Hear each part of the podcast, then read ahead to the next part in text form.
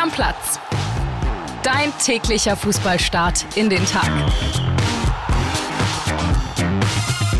Moin liebe Stammis, herzlich willkommen zu dieser Montagsfolge von Stammplatz. Ich bin André Albers und bei mir ist der Podcast Papa Flo Witte. Grüß dich, André. Hallo, liebe Stammis. Flo, wir fangen an mit den Fußballspielen von gestern. So richtige Kracherpartien waren, glaube ich, für den neutralen Fan nicht dabei.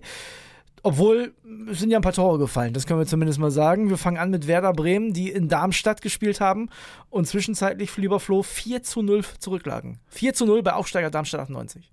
Ja, da haben wir schon hier über einen Werder-Untergang äh, gewitzelt, muss man sagen, wenn man da vier Tore kriegt und keins selber schießt. Am Ende wurde es ja ein bisschen versöhnlicher. Naja. Äh, tr trotzdem nichtsdestotrotz eine richtige Klatsche. Darmstadts erster Sieg.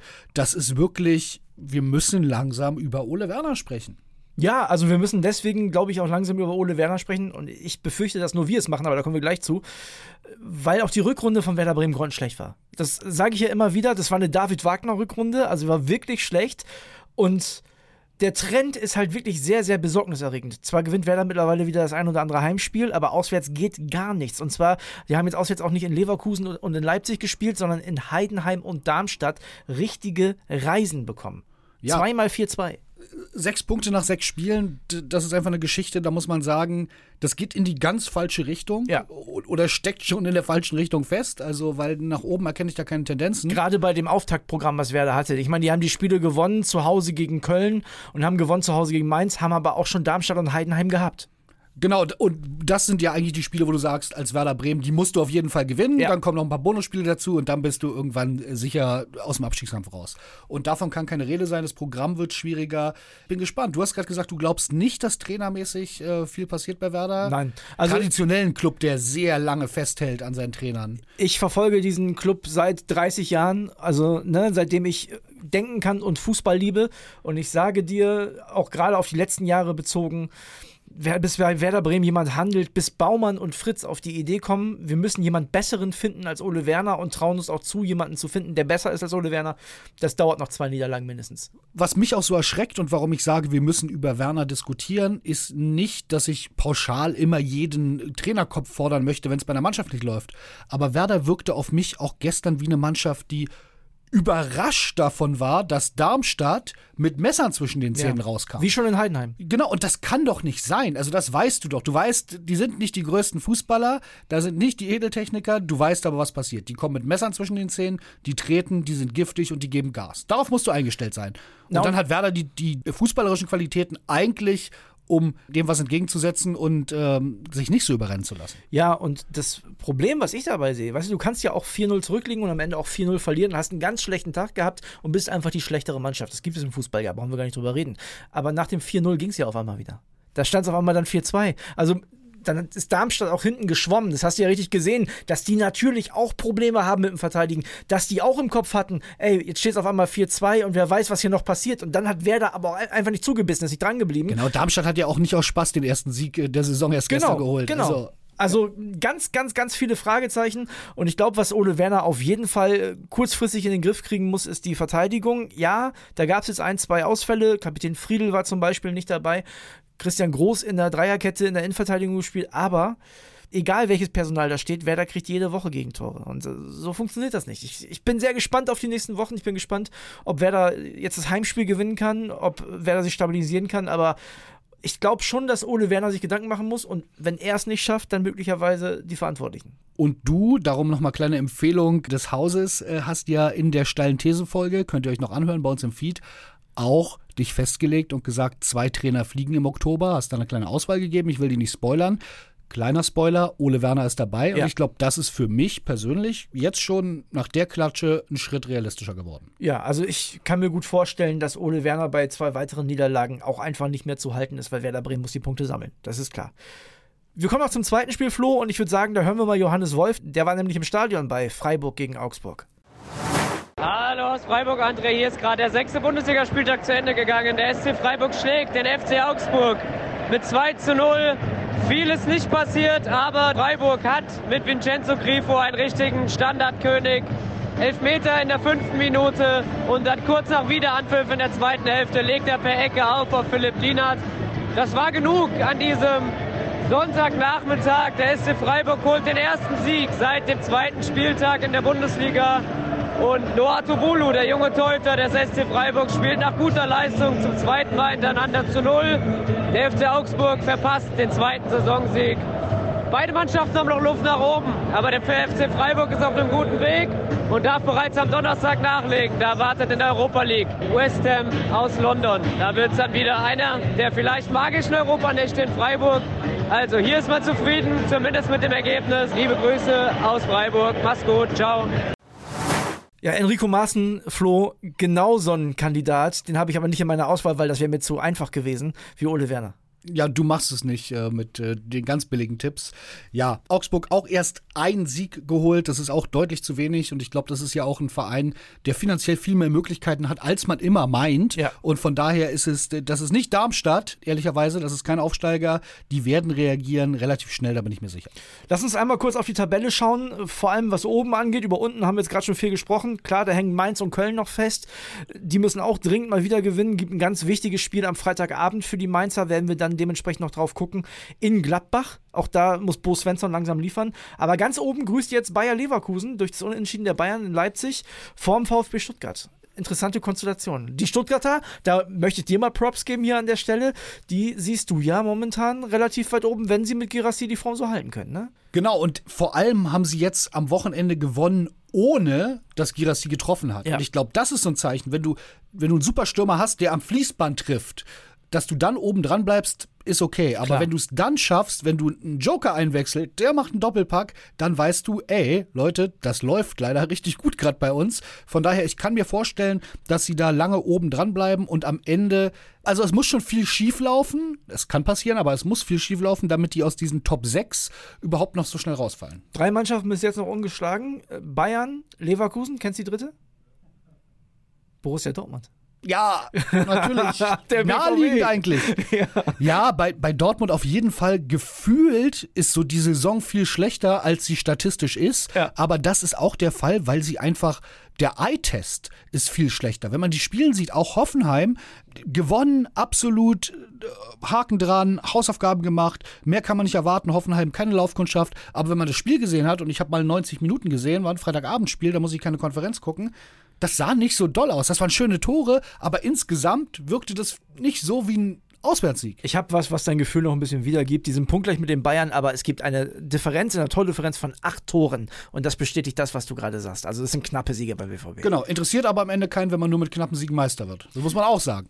Von daher. Definitiv. Da werden aber noch andere Wörtchen mitreden. Lass uns bei den Bayern bleiben. Da gab es was ganz Spannendes gestern. Da, also man hat ja am späten Samstagabend schon äh, von den Kollegen von Sky die Meldung durchsickern hören, dass Jerome Boateng möglicherweise ein Kandidat bei den Bayern ist. Also ich sag mal so, bestätigt wäre zu wenig, wenn man sieht, dass Jerome Boateng gestern in Bayern-Kluft auf dem Trainingsplatz stand. Ja, erstmal Props an die Kollegen von Sky. Man muss sagen, das sickerte nicht nur durch, dass er eine Lösung sein könnte oder eine Möglichkeit, sondern die Kollegen haben gemeldet, Bayern beschäftigt sich intensiv mit ihm, das Ja. kann jetzt ganz schnell gehen. Und er stand auf dem Platz. Und ich muss dir sagen, André, ich bin fassungslos. Warte noch kurz. Heiko Niederer, unser Bayern-Reporter, der war ja vor Ort. Und ich würde sagen, bevor wir beide drüber reden, denn wir haben da eine relativ klare Meinung zu, die im sportlichen Bereich auch unterschiedlich ist, äh, hören wir erstmal Heiko. Moin nach Berlin, ja. Großer Jerome Boateng-Tag in München. Wer hätte das gedacht? Jerome Boateng kam um 11.03 Uhr tatsächlich auf den Trainingsplatz an der Sebener Straße. Ja, ist wieder da. Nach zwei Jahren in Lyon ist er wieder bei den Bayern. Ähm, trainierte eine Stunde mit, hinterm Vorhang, also ganz geheim. Aber man konnte schon merken, dass da viel gespielt wurde. Äh, nach einer Stunde war dann Schluss. Aber Jerome Boateng blieb dann noch rund zweieinhalb Stunden länger an der Sebener Straße. Ich gehe mal davon aus, dass da noch schon ein paar Checks gemacht wurden, wie seine Fitness ist, denn das ist natürlich die große Frage, wie geht es jetzt bei ihm weiter, wie fit ist er wirklich? Er hat äh, lange nicht mehr wirklich viel gespielt, zuletzt in Lyon nur noch Ersatzspieler gewesen, also schon sehr, sehr lange raus, äh, deshalb natürlich die große Frage, wie fit ist er noch, das will Bayern jetzt testen und dann entscheiden, ob man ihn eben ja als vertragslosen Spieler jetzt noch mit dazu nimmt, um eben diese Abwehrproblematik, die man aktuell hat, zu beheben. Es gibt natürlich viele Fragen zu dem Transfer, die man berechtigt stellen kann. Zum einen natürlich einfach sportlich mal die Frage, kann er es noch und ist das äh, nicht ein schlechtes Zeichen gegenüber dem eigenen Nachwuchs, wenn man einen 35-jährigen vertragslosen Spieler da plötzlich wieder hinsetzt, zumal man ja nach dem Deadline Day nochmal gesagt hatte, man wollte eben nicht einfach nur den äh, Kader äh, auffüllen, sondern wenn man jemanden holen hätte wollen, dann jemanden, der einen auch wirklich verstärkt weiterbringt und das ist natürlich bei Jerome Boateng unabhängig von seiner großen Qualität, die er sicherlich mal hat, hatte mit 35 doch die Frage, ob er die noch hat, die Qualität. Ja, und dann natürlich auch noch die moralische Frage. Jeder weiß, dass Jerome Boateng aktuell in diesem Prozess steckt, auch wenn aktuell der erstmal ausgesetzt ist, aber das wird alles wieder aufgerollt. Das heißt, das bringt auch noch wieder jede Menge Unruhe rund um die Bayern da rein. Jerome Boateng ist natürlich nicht irgendjemand und auch die Fans äh, diskutieren das schon sehr, sehr heiß. Sollte man so jemanden zurückholen? Viele sagen, nein, sollte man nicht. Also, das ist halt die große Frage, ob es Bayern macht oder nicht. Wir werden sehen. Viele spannende Fragen. Die nächsten Tage wird es da sicherlich Antworten geben. Ciao, ciao. So, und jetzt arbeiten wir beide das mal auf. Wollen wir sportlich anfangen? Lass uns sportlich anfangen, ja. Also, du sagst sportlich, Flo, kann man eigentlich nicht machen. Ich sage, wenn man Jerome Boateng braucht, um seine Abwehr jetzt zu stabilisieren. Jerome Boateng, der letztes Jahr, glaube ich, acht Spiele überhaupt gemacht hat, eins über 90 Minuten, der selbst bei Lyon weg vom Fenster war. Und der war ja dann nicht weg vom Fenster, weil die gesagt haben, wir setzen uns gern mal aus Spaß einen teuren Innenverteidiger einfach so auf die Bank, sondern weil er dir nicht mehr weiterhelfen konnte. Wenn die Bayern den jetzt brauchen, um ihre Abwehr zu stabilisieren, dann gute Nacht. Dann muss man auch sagen, was habt denn ihr in der Transferperiode gemacht? Ja, darum finde ich das wirklich, wirklich schwierig. Mainz zum Beispiel, das sind so Clubs, die arbeitslose Spieler holen, weil ihre Transferperiode nicht funktioniert hat. Aber die Bayern macht mich auch sportlich ein bisschen fassungslos. Ich sehe es sportlich tatsächlich komplett anders. Heiko hat ja auch durchblicken lassen, so ja, man versperrt einigen Talenten den Weg. Okay, aber wenn man offensichtlich die Qualität von Jerome Boateng nicht gefunden hat, dann finde ich es ein absoluten No-Brainer, sich mit Jerome Boateng sportlich zu beschäftigen es gibt ein paar Dinge, also ich glaube, wir müssen erstmal müssen wir unterscheiden, worüber wir reden. Wir reden darüber, dass der vielleicht mal im Pokal von Anfang an spielt oder in einem Champions League-Spiel, in dem die schon durch sind, oder 20 Minuten hilft, eine Vor einen Vorsprung zu verteidigen. So, damit es nicht Goretzka und Masraui in der Innenverteidigung machen müssen. Der wird immer noch einen guten Diago haben, der wird immer noch ein gutes Stellungsspiel haben. Wenn der einigermaßen fit ist, und damit meine ich Bundesliga tauglich fit, dann ist es ein No-Brainer, Jerome Boateng für mich dazu zu holen. Dass du sagst, ja, der FC Bayern hat die Transferperiode, was die Innenverteidigung angeht, in Sand gesetzt. Ja, das wissen wir doch. Das hat Thomas Tuchel schon vor Ende der Transferperiode gesagt. Die haben einen riesen Fehler gemacht. Die haben den Stanisic zu Leverkusen abgegeben und hinterher noch Pavard verkauft. Das, also, dass der Stanisic zu Leverkusen geht, das versteht ja bis heute keiner, weil der spielt da ja auch nicht. So, das ist ja total krank. Warum behältst du den nicht? Weil du eh weißt, der Pavard geht noch weg. Verstehe ich nicht. In einem Vakuum, André, könnte ich dir natürlich folgen. Ne? Da könnte ich sagen, okay, Augen zu, vielleicht ist das der vierte Innenverteidiger, der irgendwie zehn Spiele höchstens macht, äh, genau. davon nur drei von Anfang an. Ja. Aber wir sind ja bei Jerome Boateng nicht in einem Vakuum leider. Und das ist das Problem und damit beschäftigen wir uns jetzt, denn wir sind beide ganz klar einer Meinung, zum jetzigen Zeitpunkt, Stand heute 2. Oktober, kann der FC Bayern Jerome Boateng nicht verpflichten. Absolut. Punkt. Ich will vorher eine Sache klarstellen. Ich bin ein riesen Jerome Boateng-Fan immer gewesen. Ja. Ich fand ihn einen geilen Typen und vor allem einen geilen Kicker. Ich habe immer noch dieses Bild im Kopf, EM 2016 gegen die Ukraine, unser erstes Spiel, wie er auf dem Peak seiner Leistungsfähigkeit war. Ich glaube, da war er ziemlich unstrittig einer der Top 3 Innenverteidiger der Welt 2016. 14 auch schon, klar. 14 auch schon, aber 16 war wirklich auf dem absoluten Zenit, wie er diesen Ball auf der Linie klärt, äh, im Fliegen mit der Fußspitze. Ich habe den geliebt. Aber da sind einfach Dinge passiert inzwischen. Da muss man sagen, da kann ich nicht mehr drüber hinwegsehen. Jerome Boateng wurde angeklagt wegen häuslicher Gewalt, Körperverletzung. Er soll seine Ex-Freundin verprügelt haben, in einem ähm, Karibikurlaub verletzt haben. Und er ist in erster Instanz schuldig gesprochen worden und in zweiter Instanz. Und dieses zweitinstanzliche Urteil, was ja in Deutschland dann das Einzige, was zählt, das schlägt immer das erstinstanzliche, wurde jetzt aufgehoben. Ja. Das ist ganz wichtig. Ich habe hier ganz viel gelesen von, der wurde ja freigesprochen. Nein, wurde er nicht. Das Verfahren ist noch, dieses Gerichtsverfahren ist noch anhängig. Es wurde einfach nur das Urteil wegen Verfahrensfehlern aufgehoben.